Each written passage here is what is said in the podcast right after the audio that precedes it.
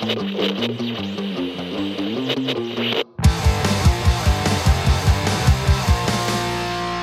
It Radio, der Podcast der TH Rosenheim. Herzlich willkommen zu unserem Rohle-Podcast. In unserer heutigen Folge beschäftigen wir uns mit der baulichen Entwicklung an der TH Rosenheim. Heute haben wir auch einen besonderen Gast, der sich da besonders gut auskennt. Wollen Sie sich da mal vorstellen? Also, äh, mein Name ist Steffen Rex. Ich bin hier an der TH Rosenheim Projektleiter für bauliche Entwicklung. Vom Beruf bin ich Architekt und in dieser Position bauliche Entwicklung bin ich jetzt seit Ende 2018. Und was beschäftigt Sie da derzeit aktuell am meisten oder was gehört zu Ihrem Tätigkeitsfeld? Das ist, ist ein weites Feld, wie man so schön sagen kann. Das, was ich hier tue, ist, wenn man es herunterbricht auf, auf einen Begriff, ist Nutzervertretung. Also die Hochschule braucht Gebäude für den Hochschulbetrieb und will die Gebäude nutzen. Und wir als äh, Hochschule bauen aber nicht selbst. Jedenfalls nicht, was die großen Projekte betrifft. Und bei diesen großen Projekten vertrete ich die Hochschule. Also man kann es vielleicht mal am Beispiel Campus Burghausen sich anschauen. Das war eines, eine der ersten Aufgaben, die ich 2018 zu erledigen hatte. Da gab es ja schon den C-Bau, das ist also das Gebäude, wo unten dieser kleine Laden drin gewesen ist. Die, die Burghausener kennen das sicherlich. Dann ist der B-Bau, das ist der Neubau, der auch sehr schön aussieht. So ein kleines Schmuckkästchen ist da gebaut worden. Und was dann als nächstes anstand, das war der Umbau des A-Baus. Eine alte Volksbank, altes Volksbankgebäude, das leer stand. Das wurde, nachdem die Bank dort ausgezogen ist, als Schule genutzt. Und wir haben es umgebaut. Äh, was sollte dort hinein? Büros in den A-Bau. Im ersten Obergeschoss, Obergeschoss sollte eine Bibliothek eingebaut werden. Und im C-Bau, der war auch noch umzubauen, da ging es darum, dass dieser Laden, der im Erdgeschoss sich befand, dass dort die neue Mensa oder nennen wir es mal Cafeteria eingebaut wird. Und diese Umbauten ähm, haben wir nicht als Hochschule veranlasst, sondern die, dieses Bauvorhaben in Burghausen wird betrieben von der Campus Burghausen GmbH. Das ist also eine Gesellschaft, an der ist die Wirtschaftsförderungsgesellschaft Burghausen beteiligt, die Stadt Burghausen und die TH Rosenheim. Und die haben das für uns geplant und haben das umgesetzt. Und unsere Aufgabe oder meine Aufgabe in dem Fall war, die Anforderungen der Hochschule zu formulieren, das Ganze in konkrete Vorstellungen zu bringen und dann dafür zu sorgen, dass es auch so umgesetzt wird. Das heißt also auch Planungen zu machen, die dann auch schon vordenken, wie die Räume eingerichtet werden. Das hat natürlich der, die Baufirma nicht gemacht, das haben wir dann später selbst gemacht. Und während des ganzen Planungs- und Bauprozesses bin ich immer dabei gewesen und habe halt überwacht, dass alles so umgesetzt wird. Also quasi als Bauleitung.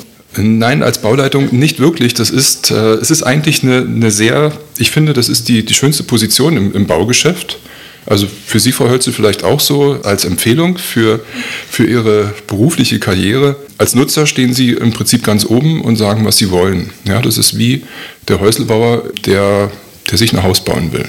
Der beschafft das Geld und sucht sich einen Planer, einen Architekten oder einen Generalunternehmer, der das alles tut für ihn und sagt den Beteiligten, was er haben will und schaut dann zu, dass alles richtig gemacht wird. Ja, und das ist im Prinzip jetzt ganz einfach gesprochen die Position, die man als Nutzervertreter hat.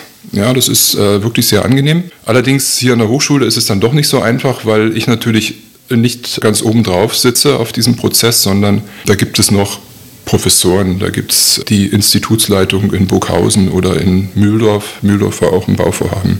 Dann gibt es die Hochschulleitung.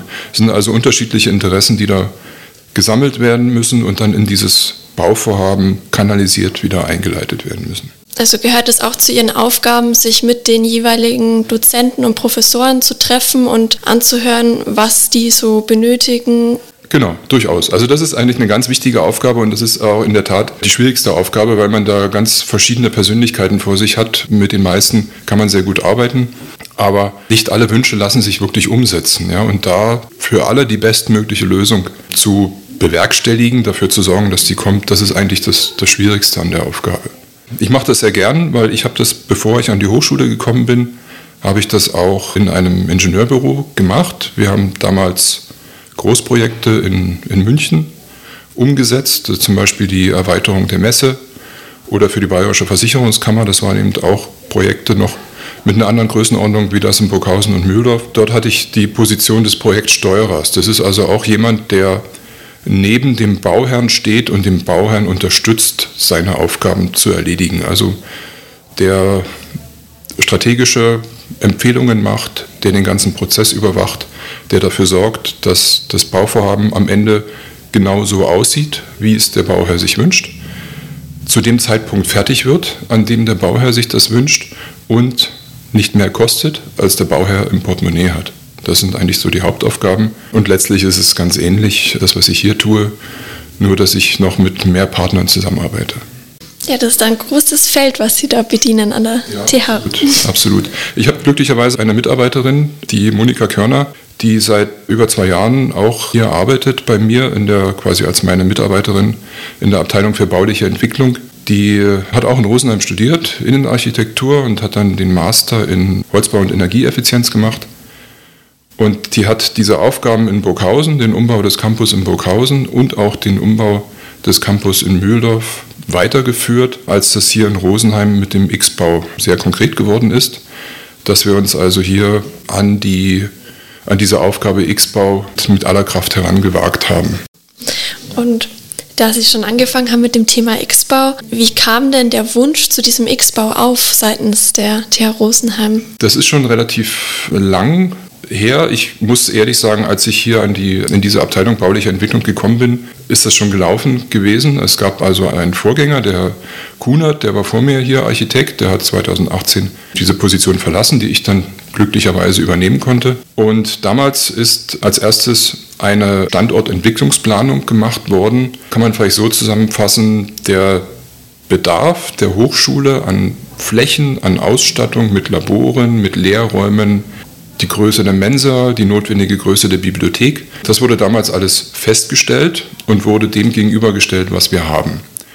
Und das Verhältnis war ein, ein arges Missverhältnis. Man muss sich vorstellen, das letzte Bauvorhaben, das wir hatten, ist 2008 fertig geworden. Das war der S-Bau. Ich meine, wir hatten dort nicht mal 4000 Studierende. Seitdem ist hier eigentlich kein, kein neues Bauvorhaben in Rosenheim durchgeführt worden, kein größeres. Und die Studierendenzahlen sind aber weiter gewachsen. Es gab also ein Missverhältnis zwischen den Studierenden und zwischen den Anforderungen, die wir eigentlich haben, damit wir unsere Aufgaben erfüllen können. Und das wurde damals festgestellt mit dieser Standortentwicklungsplanung und sollte in Angriff genommen werden. Es war aber noch ein gutes Stück Weg dabei. Man muss das Wissenschaftsministerium davon überzeugen, dass da auch wirklich etwas getan werden muss.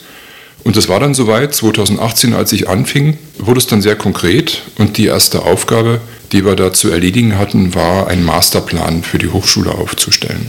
Masterplan, was heißt das? Das ist eine städtebauliche Planung. Da wird dieser, dieser Campus mal in einer Perspektive von 30 Jahren aufgezeichnet. Wie könnte der aussehen? Und Sie, Sie haben ja vielleicht ein Bild, wenn man sich jetzt mal den Campus so als Bild vorstellt, könnten wir den in vier Quadranten unterteilen. Also nehmen wir einen Plan, eine Karte. Links oben, also der Nordwesten, da sind A, B und C-Bau. Links unten ist die ÜVA. Rechts unten haben wir den R-Bau und den S-Bau. Und rechts oben ist das Gelände der Bogensiedlung. Damals, äh, 2018, standen die Wohngebäude noch der Bogensiedlung. Es war aber schon klar, das Gelände wird der TH Rosenheim gehören. Es gab also einen Tausch der, von Grundstücken. Wir als TH haben von der Stadt dieses Gelände Bogensiedlung erhalten und die Stadt Rosenheim hat dafür südlich unseres Erbaus dort diese damalige Fläche des Freistaats erworben und hat dort Wohngebäude errichtet, die jetzt gerade fertig werden. Haben Sie sicherlich alle gesehen. Und jetzt ging es darum, wie, wie bebauen wir das Ganze? Und es ist eigentlich der Start für einen ganz großen Umzug, der auf dem Campus stattfinden wird in den nächsten Jahrzehnten. Die Gebäude der ÜVA sind eben bekannt, die sind kleinteilig, sind schon relativ alt. Ich meine, die ältesten sind schon aus den 50ern, manche vielleicht sogar älter. und das, was in der ÖVA im Moment untergebracht ist, soll auf das Bogensiedlungsgelände. Ah, okay, also quasi die Werkstätten. Die Werkstätten, genau, Werkstätten, Labore, also die Kunststofftechnik haben wir da, die Holztechnik als Schwerpunkt. Dann gibt es Werkstätten im D-Gebäude. Da sind die Ingenieurwissenschaften, also Produktionstechnik Metall kann man es vielleicht nennen. Die sind dort auch jetzt nicht ideal untergebracht. Und es gibt im, im R-Bau, die Mechatronik zum Beispiel, Automatisierungstechnik, sind dort im S-Bau haben sich auch einige Teile der Holztechnik niedergelassen. Bauteilprüfhalle zum Beispiel. Das Rechenzentrum ist in den S-Bau hineingekommen, ist dort aber jetzt eigentlich, ja, also die, die CAD-Räume werden dort bleiben, aber ein Teil des Rechenzentrums, nämlich ein großer Serverraum, soll auch in den neuen X-Bau hineinziehen, einfach als, als Redundanz, also als, äh, als Backup für einen zweiten Serverraum, der sich im A-Bau befindet. Das ist also ein Teil, der auf dieses Bogensiedlungsgelände kommt. Und der zweite Teil ist, wir haben im Rahmen dieser Masterplanung auch eine Untersuchung gemacht, was passiert eigentlich oder wie steht es um den A, B und C-Bau. Der A-Bau ist so alt wie ich und der B-Bau ist ein problembehaftetes Gebäude. Das hat jeder in den letzten vier Jahren ja festgestellt. Er war jahrelang gesperrt. Jetzt geht diese Reparatur dem Ende entgegen. Das nächste, was repariert werden muss, ist das Dach im C-Bau. Dann haben wir am A-Bau eine Fassade, die eben von 1970 ist. Und der Brandschutz ist auch nicht mehr auf dem neuesten Stand. Also man müsste in diese drei Gebäude sehr viel investieren. Und die Mensa und die Bibliothek sind die ersten Pakete, die wir angepackt haben für unser neues Bauvorhaben. Die Mensa ist zu klein. Die Bibliothek ist zu klein für die Anzahl der Studierenden. Wir können sie an dem Ort im C-Bau nicht vergrößern. Die, die, Fläche steht einfach nicht zur Verfügung. Deswegen sind wir im Zuge dieser Masterplanung darauf gekommen, wir brauchen noch ein zweites Gebäude auf dem Bogensiedlungsgelände. Also das Gebäude für die Labore und Werkstätten, den X-Bau, so ist er genannt worden. Die, der Name X-Bau habe ich auch mal meinen, den Vizepräsidenten für bauliche Entwicklung, den Peter Niedermeyer, gefragt, wo kommt eigentlich jetzt das X her? Ist das sozusagen das große Unbekannte? Oder was soll es sein? Der meinte, nur in irgendwelchen Listen hat man halt nicht gewusst, wie man diese Gebäude nennen muss und hat einfach ein Kreuz reingesetzt. Ja, es ist also ein X ist da irgendwie vielleicht auch in einer Schnapslaune entstanden, nennen wir es einfach X-Bau. Nicht alle sind zufrieden damit, aber es hat sich so etabliert bei uns, dass es auch der X-Bau bleiben wird. Es passt in die alphabetische Reihenfolge zufälligerweise ganz gut rein. Wir haben den W-Bau und UVW X, ja genau, dann kommt als nächstes der X-Bau. Der wird also dort errichtet und dann kommt noch die Mensa und Bibliothek als zweites Gebäude daneben. Und ich habe vorgeschlagen, nennen wir es doch Y-Bau. Klang nicht gut, weil alle unsere Gebäudebezeichnungen sind einsilbig. A-Bau, B-Bau, C-Bau, D-Bau, X-Bau, W-Bau, Y-Bau. Das ist sperrig. Also dachte ich mir, nennen wir es Z-Bau. Z ist zentral zum Beispiel. Ich habe es der Hochschulleitung vorgeschlagen, lass uns das Z-Bau nennen, aber die Hochschulleitung hat gesagt, nein, wir nennen es U-Bau. Ja, also ist das jetzt eigentlich der U-Bau? Es wird der U-Bau sein, also der Name ist fix. Ich glaube nicht, dass der sich nochmal ändert. Wir werden also auf diesem Bogensiedlungsgelände einen U-Bau haben und einen X-Bau. Also aus Neugierde heraus, wie groß wird dann wahrscheinlich die Mensa werden, dass sie den Ansprüchen entspricht der Studenten? Haben Sie da zufällig noch eine Zahl im Kopf? Ja, die Mensa wird 700 Sitzplätze haben. Ich glaube, im Moment sind wir bei unter 400. Ja, also sie wird also beinahe doppelt so groß, nicht ganz doppelt so groß. 700 Sitzplätze. Man rechnet solche Mensen, berechnet man dann die Größe eigentlich aus dem Bedarf an Essensteilnehmern. Da rechnet man also, wie viele Pausen sind es, wie lange sitzen die Leute am Tisch und so weiter. Also die Mensa wird in Zukunft bis zu 2500 Essen am Tag austeilen. Ja, und das Ganze auf 700 Plätze verteilt. Und es ist so geplant, dass die Mensa in Zukunft nicht nur Mensa sein wird, sondern wir haben noch ein, noch ein Defizit, ein großes Defizit beobachtet. Das kennen Sie als Studentin bestimmt auch. Es gibt eigentlich zu wenige Lernflächen. Also Plätze, wo man hier an der Hochschule lernen kann. Zu Hause ist das nicht immer gut möglich, man ist abgelenkt, hat vielleicht auch gar nicht den Platz dafür. Und äh, ich beobachte das immer im S-Bau, im Foyer, der ist voll, auch am Wochenende sitzen da Studierende.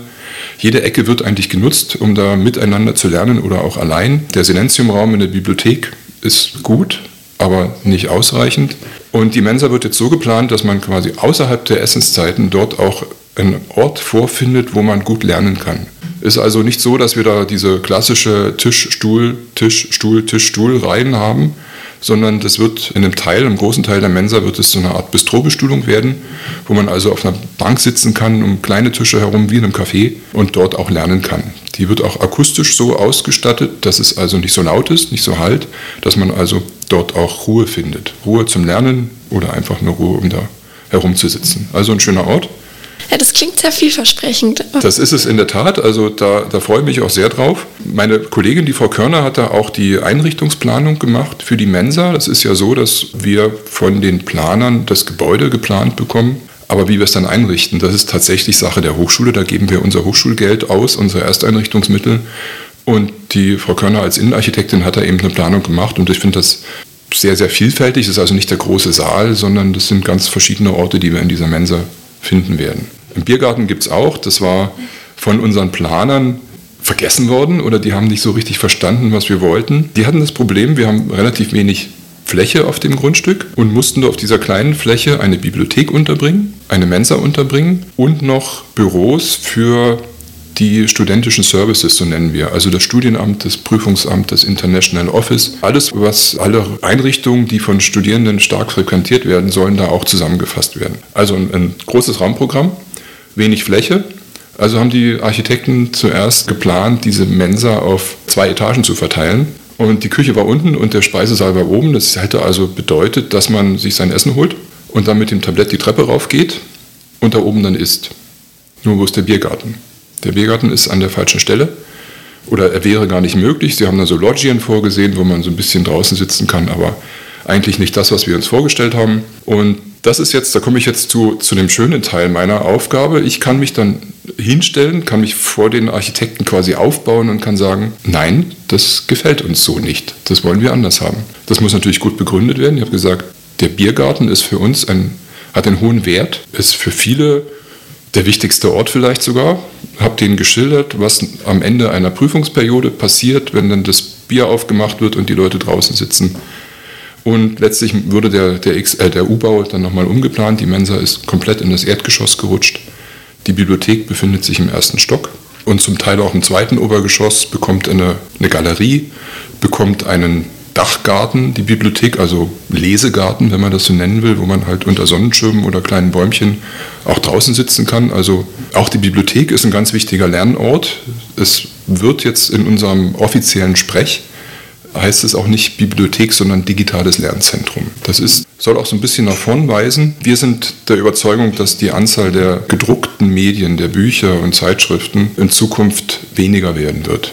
Ich persönlich bin davon der Überzeugung, dass es Bücher noch sehr lange geben wird. Ich finde auch, dass sie einfach zu einer Bibliothek dazugehören. Also irgendwo, ich kann mir nicht vorstellen, in einen Raum hineinzutreten, an der Tür steht Bibliothek und ich sehe kein einziges Buch. Das wird nicht passieren, also es wird einige, nicht wenige Bücher geben, aber es gibt vor allem Arbeitsplätze, Lernplätze und die befinden sich in ganz unterschiedlicher Qualität auf diesen zwei Etagen der Bibliothek verteilt und eben auch in einer Freifläche, die eben exklusiv für Bibliotheksbenutzer oben auf dem Dach drauf ist. Also sehr, sehr schön. Ja, ich glaube, da stoßen Sie bei vielen Studenten auf Zuspruch, vor allem bei dem Biergarten, werden sich viele bestimmt freuen. Ja, der wird auch viel größer als der jetzige. Das ist doch schön. Und gibt es da schon so ein pauschales Einzugstermin oder Fertigstellungsdatum oder was vielleicht auch schon möglicherweise realistisch ist? Also in, in, in, der Projektsteuerung oder überhaupt im Projektmanagement im Bau äh, spricht man nicht von Wunschvorstellungen, sondern da gibt es immer einen Termin, der auf dem Papier steht. Ja, das muss man natürlich dazu sagen. Es gibt den Terminplan und der hat ein Fertigstellungsdatum quasi definiert. Und wir arbeiten daran, dass dieses Fertigstellungsdatum eingehalten wird. Ob das passieren wird, das kann man nur hoffen. Also ich hoffe es. Ich halte diesen Terminplan auch für realistisch.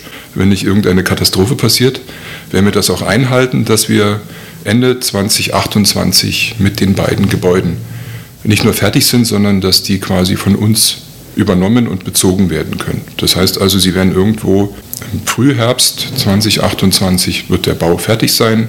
Dann gibt es noch eine gewisse Phase, wo von der Baufirma Mängel beseitigt werden, die halt bei den Abnahmen auftreten oder die ganze Haustechnik einreguliert werden muss, damit das wirklich läuft. Das Zusammenspiel der verschiedenen Komponenten der Haustechnik. Und das soll im November 2028 fertig sein, sodass wir dann mit dem Umzug beginnen können. Ich habe auch vorletzte Woche mit dem Studenten, Studierendenwerk in München gesprochen. und habe die gefragt, wie macht ihr das eigentlich mit der Mensa? Passt auf, 2028 im November sind wir fertig. Ihr könnt dann die Mensa übernehmen. Ja?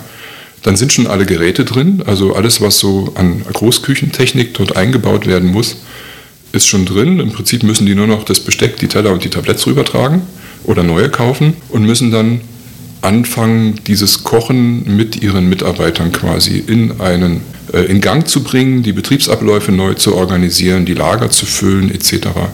Und die haben mir gesagt, wir brauchen dafür drei Monate. Und in diesen drei Monaten gibt es auch so einen Probebetrieb. Ich weiß noch nicht genau, wer dann Probe essen darf in der Mensa, ob das jetzt nur die Mitarbeiterinnen des Studierendenwerkes sind oder ausgewählte Mitarbeiter der Hochschule. Ich wünsche mir auf jeden Fall, dass ich da auf der Liste draufstehe oder auch einzelne Studierende, keine Ahnung. Man muss es erstmal mit etwas weniger Personen ausprobieren, bis man dann sagt, so, jetzt geht's los. Es ist nicht so wie der Flughafen, nicht der in Berlin, sondern der in München zum Beispiel damals. Da ist man in einer Nacht von einem Flughafen zum anderen umgezogen und am nächsten Tag ging der Betrieb am neuen Ort weiter. Das ist so die Außenwahrnehmung. Tatsächlich geht da immer ein Probebetrieb voraus. Das haben wir also auch. Wir können also sagen, im März 2029 geht die Mensa in Betrieb. Die Bibliothek wird sicherlich auch so Anfang 2029 dann umgezogen sein. Und was den X-Bau betrifft, also diese ganzen Labore und Werkstätten, die ich geschildert habe, das, da rechnen wir eigentlich mit einer Phase von ungefähr einem Jahr. Also das sind unheimlich viele Maschinen. Ich habe eine Liste anfertigen lassen, was eigentlich in den neuen X-Bau reinkommt. Und diese Liste hat 1000 Zeilen. Ja, das sind also, und da ist jetzt nicht jeder, jeder Stuhl drin, sondern das sind wirklich Maschinen und größere Dinge sind da aufgeführt. Also es ist ein unheimlich großes Gebäude und ehe das gefüllt ist, das braucht natürlich Zeit. Das heißt ja, wenn der Bau schon geplant ist, dann muss es ja auch schon einen Entwurf geben.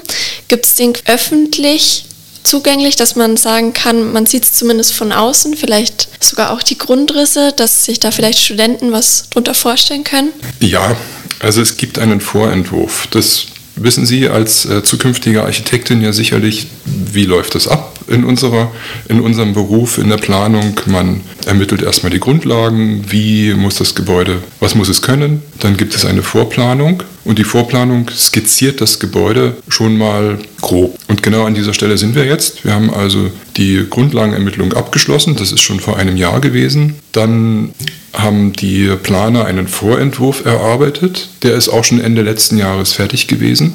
Dieser Vorentwurf ist verbunden mit einer Kostenschätzung. Wir wissen also schon, wie viel das Gebäude kosten könnte, ja, nach dem gegenwärtigen Stand. Und was jetzt passiert, ist etwas, was jetzt nicht so dem üblichen Ablauf im Bau entspricht. Üblicherweise ist es so, dass das Architekturbüro eine Entwurfsplanung macht, also diesen Vorentwurf konkreter macht, dann hat man schon mal, dann sieht schon sehr klar das Gebäude vor einem und dann wird eine Baugenehmigung beantragt und mit der Baugenehmigung geht man dann in die Detailplanung, schreibt die Bauleistungen aus, das Gebäude wird errichtet und ist fertig. Das machen wir anders. Wir werden das ganze Paket in eine funktionale Leistungsbeschreibung hineinpacken. Das bedeutet, was, was jetzt gerade getan wird von den Planern, ist, dass sie ihren Vorentwurf als Referenzentwurf in ein Paket hineintun Dazu eine lange, umfangreiche Beschreibung, was dieses Gebäude alles können muss. Also welche Qualität müssen die einzelnen Bauteile haben, welche Anforderungen muss das Gebäude erfüllen. Da steht zum Beispiel drin, wie die, wie die Raumakustik in der Mensa ist, zum Beispiel. Welche Lasten auf den Fußböden lasten. Da steht aber auch drin, dass, die, dass der X-Bau und der U-Bau Holzbauten werden sollen. Das ist für uns ganz wichtig.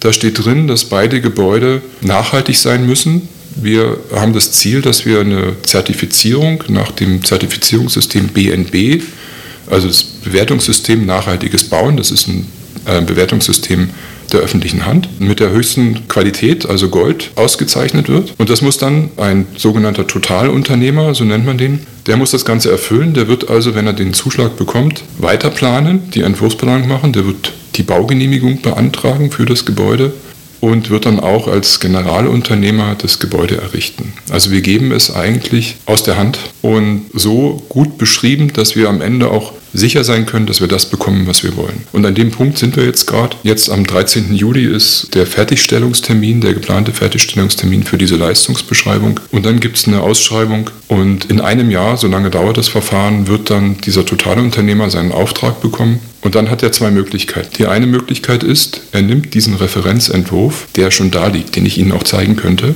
und sagt, okay, den baue ich so. Passt für mich, habt ihr euch gut überlegt, können wir so machen. Oder er sagt, das kann ich besser. Und das ist unsere Hoffnung, dass das passiert. Deswegen wählen wir dieses Verfahren, dass also ein Unternehmer kommt, der natürlich auch genau mit, mit einer bestimmten Technologie an das ganze Bauvorhaben rangeht, der diesen Holzbau in einer sehr cleveren Weise lösen kann, der natürlich bestrebt ist, die Kosten nicht übers Ziel schießen zu lassen. Der wird sich also gut überlegen in diesem einem Jahr, in dem er anbieten kann, wie mache ich das? Mache ich es besser oder mache ich es genauso? Und er legt für seinen Teil dann auch einen Entwurf vor. Und wenn der auf dem Tisch liegt, dann wissen wir, so wird das Gebäude aussehen. Ja. Was wir jetzt sehen, ist ein vielleicht. Und ist der Plan, dass man das öffentlich dann zugänglich macht, wie zum Beispiel für Studenten oder TH-Angehörige, dass die online sehen könnten, zum Beispiel in einer Perspektive, wie das vielleicht oder dann wahrscheinlich aussehen wird, wenn es schon konkreter von diesem Generalunternehmer der Entwurf oder die Planung steht? Da haben wir tatsächlich noch nicht drüber nachgedacht. Aber die ganze Planung läuft 3D. Es wird eine sogenannte BIM-Planung, also Building Information Modeling, ist die Planungsmethode, die angewandt wird. Es gibt jetzt schon ein 3D-Modell. Dieses 3D-Modell wird von dem Totalunternehmer dann wahrscheinlich neu gebaut. Er wird also Neues machen und wird alle Informationen, die zu diesem Bau dazugehören, wird er dort reinpacken. Und am Ende haben wir immer einen digitalen Zwilling von diesem Gebäude und können jederzeit draufschauen. Also ich kann draufschauen, die Hochschulleitung kann sich das anschauen, alle, die bei uns im Haus damit beschäftigt sind. Und ich bin mir sicher, dass wir auf jeden Fall, wenn der Entwurf steht, dann auch die Studierenden und auch die Öffentlichkeit darüber informieren, weil dann wissen wir tatsächlich, wie es sein wird. Ob wir so weit gehen, dass wir dieses BIM-Modell in irgendeiner Form so aufbereiten, dass, dass jede Person sich das anschauen kann, weiß ich noch nicht, muss ich ehrlich sagen ich habe schon, ich kann mit BIM arbeiten, aber das so aufzubereiten, dass es jeder sich anschauen kann und auch nicht zu viele Informationen rausgehen. Das ist ja auch immer so eine Sache. Es muss niemand wissen, welche Türklinken wir verbauen. Das müssen wir uns noch überlegen. Aber es ist eine gute Anregung. Ich denke, es ist für die Akzeptanz so eines großen Bauvorhabens ganz wichtig, dass die Beteiligten oder wie man sagt, die Stakeholder immer dabei sind und immer wissen, was passiert da. Ja. Ich glaube, das wird viele interessieren, ein Rendering oder ein grobes Modell. Es sind bestimmt viele neugierig. Ich kann es vielleicht noch mal kurz umreißen, so von den Kubaturen her, dass man so eine Vorstellung hat. Es sind 25.000 Quadratmeter Bruttofläche, also zweieinhalb Hektar, aufgestapelt in mehreren Etagen. Der U-Bau hat drei Etagen. Der hat in Summe dann, oh jetzt erwischen Sie mich, ungefähr 6.000 Quadratmeter, 5.000 bis 6.000. Ich habe die Zahl jetzt gar nicht so konkret parat. Und der X-Bau wird möglicherweise aus zwei Gebäuderiegeln bestehen. Einer beinhaltet eine große Halle. Die Halle ist 100 Meter lang etwa, ist knapp 40 Meter breit und hat eine Höhe von 16 Meter. Also ein großer Raum aus dem Holzbau. Und in dieser Halle können wir alles machen. Also wenn wir irgendwann mal uns dafür entscheiden, dass wir keine Hochschule mehr machen, dann können wir eine Go-Kart-Bahn reinbauen. Oder vielleicht auch eine eine Skipiste oder was auch immer. Ist alles möglich. Wir werden es jetzt erstmal so machen, dass wir verschiedene Labore da reinpacken in diese große Halle, die einen großen Platzbedarf haben. Es wird also unterteilt in fünf oder sechs Teile, die aber jederzeit verändert werden können. Und der zweite Teil von diesem X-Bau, der hat dann drei beziehungsweise fünf Etagen. Es gibt also eine Seite, da sind Labore mit bis zu sieben Meter Höhe drin und die andere Seite, da hat man eine normale Raumhöhe von 3,50 Meter. Und da sind dann die kleineren Labore drin. Diese beiden Gebäude sind verbunden mit so einem Werkhof, wo dann angeliefert wird. Der hat auch eine Überdachung, dass man da auch im Trockenen arbeiten kann. Und wird dann, glaube ich, knapp 20 Meter hoch werden. 20 Meter, so zur Vorstellung, der A-Bau hat 25 Meter, wenn ich mich nicht täusche. Also eine Etage weniger als der A-Bau. So hoch wird dieses Gebäude, 100 Meter lang und ungefähr 60, 70 Meter breit. Also richtig groß. Und weil Sie den Bund für nachhaltiges Bauen angesprochen haben, dann haben wir wahrscheinlich auch mit Photovoltaik oder dergleichen zu rechnen, oder? Ja. Es wird jede Fläche genutzt für Photovoltaik, die sinnvoll nutzbar ist. Bedeutet, sämtliche Dachflächen, die man nutzen kann, werden für Photovoltaik genutzt. Das Rotec, die jetzt an der Küpferdingstraße sind, die werden dort auch mit reinziehen und die forschen ja auch an Photovoltaik. Das gibt also auch eine Projektfläche oder eine Forschungsfläche, die von den Professoren und Studierenden und auch Doktoranden, die am Rotec beschäftigt sind, die dort bespielt wird. Aber der größte Teil wird also für Photovoltaik genutzt. Dann nutzen wir auch Südfassaden für die Photovoltaik und auch einen Teil der Westfassade im X-Bau. So ist jedenfalls der letzte Stand der Planung. Es ist allerdings schwierig, weil die Gebäude stehen, also diese drei Gebäude stehen jeweils in Nord-Süd-Richtung. Das heißt also, die Westseite des einen Gebäudes wird von dem anderen Gebäude ein Stück weit beschattet am Nachmittag, wenn dann die Sonne rumkommt. Und auf der Ostseite haben wir die Alleebäume an der Westerndorfer Straße. Da werden wir also keine Photovoltaik bekommen. Aber ansonsten sind es mehrere tausend Quadratmeter. Im Prinzip jede Fläche, die sinnvoll für Photovoltaik genutzt wird, wird auch dafür genutzt. Den Strom nutzen wir dann für den Verbrauch im Campus. Das wird gute Tage geben, wo wir viel mehr Strom produzieren werden, als der Campus überhaupt benötigt. Und das wird dann in das Netz eingespeist. Und andere Tage wird es geben, wo wir natürlich aus dem äh, ganz normalen Mittelspannungsnetz den Strom für den Campus beziehen müssen. Ja, ich glaube, da haben Sie uns einen sehr guten Einblick in das Projekt verschafft. Und das wirkt, als wäre das alles sehr zukunftsorientiert und zukunftsweisend. Und dann auch noch im Holzbau. Ich glaube, da freuen sich viele drauf. Ja, auf jeden Fall. Also ich sowieso. Und ja, Holzbau, das, Sie, Sie sprechen es an, das ist ja, in Rosenheim wäre eigentlich gar nichts anderes möglich gewesen, als ein Gebäude aus Holz zu errichten. Und deswegen tun wir das auch, weil wir es wollen und weil wir es können. Schön. Dann vielen Dank, dass Sie da waren und uns so viel erzählt haben. Dann vielen Dank fürs Zuhören. Das war's mit unserer Podcast-Folge. Roll